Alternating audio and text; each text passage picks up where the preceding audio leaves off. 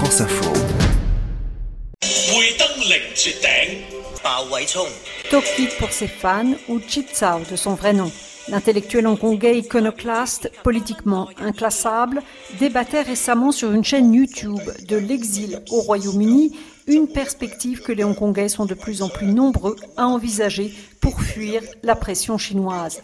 Quand il aborde les questions de société de Hong Kong, c'est le plus souvent de manière indirecte et Toki parle en cantonais.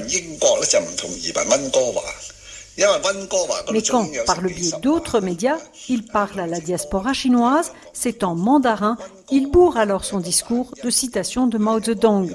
Et quand il parle aux auditeurs de France Info, c'est en passionné de la Révolution française. Je m'appelle Chip né à Hong Kong. Je suis allé en Angleterre pour euh, mes études.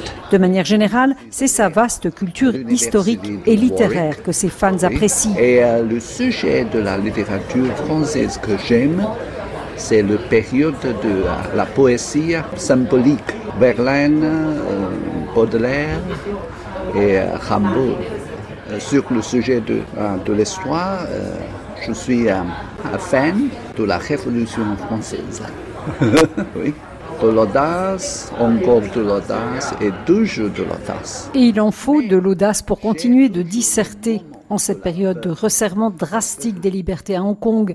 D'ailleurs, Chip Tsao affirme qu'il est un modéré et qu'il n'aime pas l'action à laquelle, à l'image de Diderot ou de Rousseau, il n'a jamais pris part.